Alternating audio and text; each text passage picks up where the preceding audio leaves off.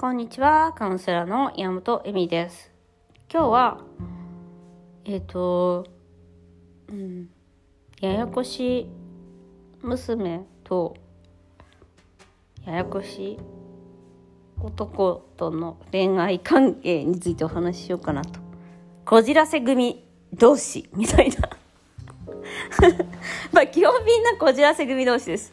これ言っていただけるとね。言ってみるとね。だからもうこじ、自分は相手がめっちゃこじらせて、ほんとやりづらいこいつって思ってるわけですよ。でも自分が一番こじらせてたっていうね、よくあるパターンなんですけど、あの、こじらせ組というかやっぱり、あの、愛されてなかった感を基本に持っている方はですね、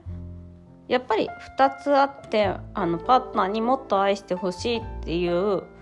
過度な要求というか、うん、あのないものねだりじゃないけどそのもっとやってほしいってダメ出しを出し続けるっていうのとそのやっぱりどうせこの人はダメなんだみたいな。そのお父さんとかお母さんとかに持っていたまあダメな部分。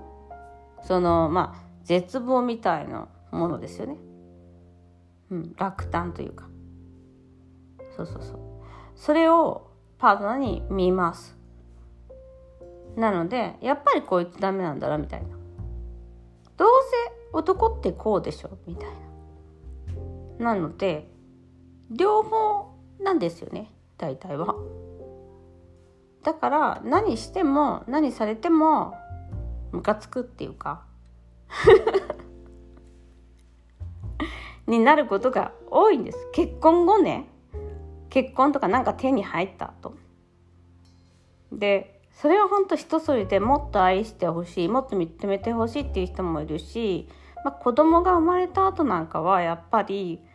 えっと、こんなに大変な子育てをしている私を分かってほしいっていうあの多いですね。私大変なのみたいな。でそこでベビーシッター雇えばいいじゃんって言うと切れたりするんですよ。あの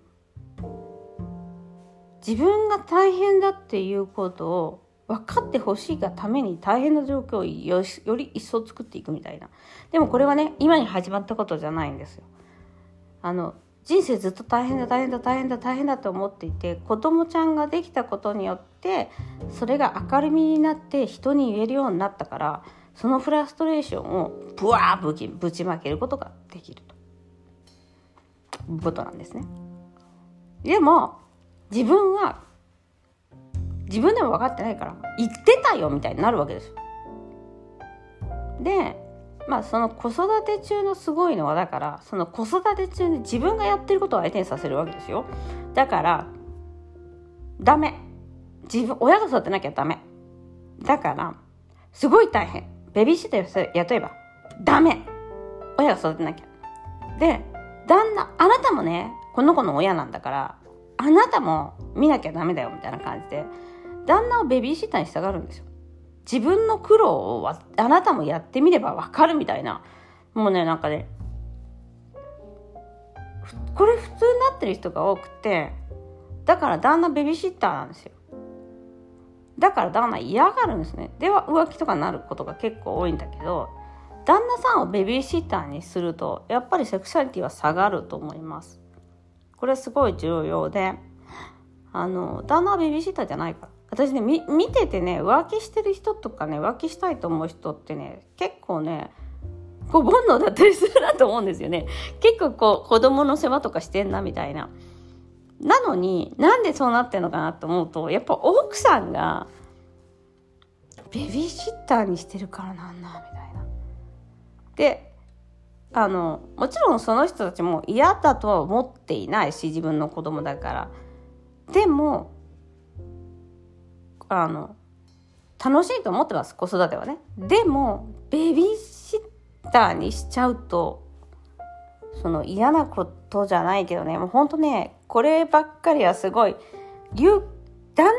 シッターにしちゃダメなんですよ。自分の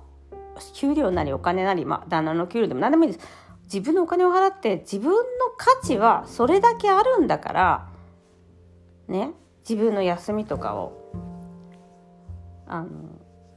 そのベビーシッターに払わなきゃって自分の価値をね認めないとねそれって払えないんですよ。もったいないみたいになっちゃうんですよ。それって自分が子育てしてることがもったいないになっちゃうから意味がないみたいになっちゃう。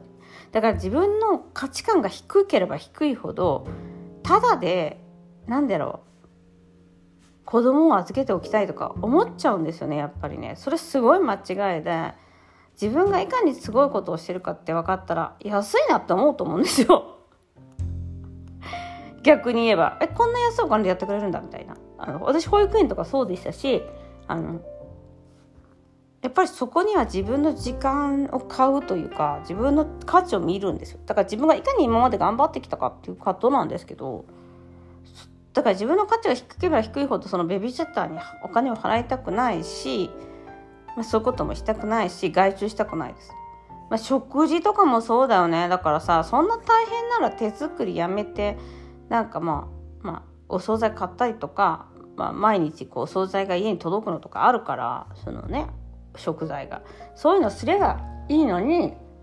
なんか旦那さんも自分も首を絞めて手作りで食べさせなきゃダメとか。なんかねそうやってるとやっぱりこう見失うんですよ本当の目的を。本当の目的は家族仲良くです。本当の目的はあのオーガニックで手作りのものだけを食べてろとかあの旦那を、えー、ベビースターにしろとかあのそういう規則を守ることを本当の目的にしてしまうとあのやっぱり私分かってもらえない感はもっともっと強くなるんですよね。だからこのね私分かってもらえないとかやその認めてもらってないとか注目を浴びれてないって思うのはやっぱりご自分の責任なんだよなっていうところなんですね。うん、でそこをやっぱり、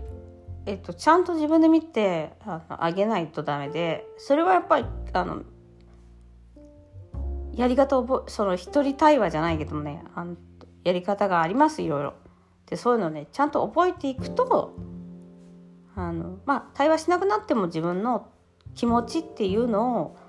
出せるようになるんですね。だからやっぱりその子供とか旦那さんはきっかけでしかないと思ってますね。今までの問題を。てか今までの問題を絶対に問題を浮上させるようなっていうようになるんです。ということで子供のイナーチャイルドそして自分自身を自分で楽しむさせる自分を幸せにする方法っていうのを常に模索していってください。気分を良くしていくのは自分なんで。ということで今日もご視聴ありがとうございました。また。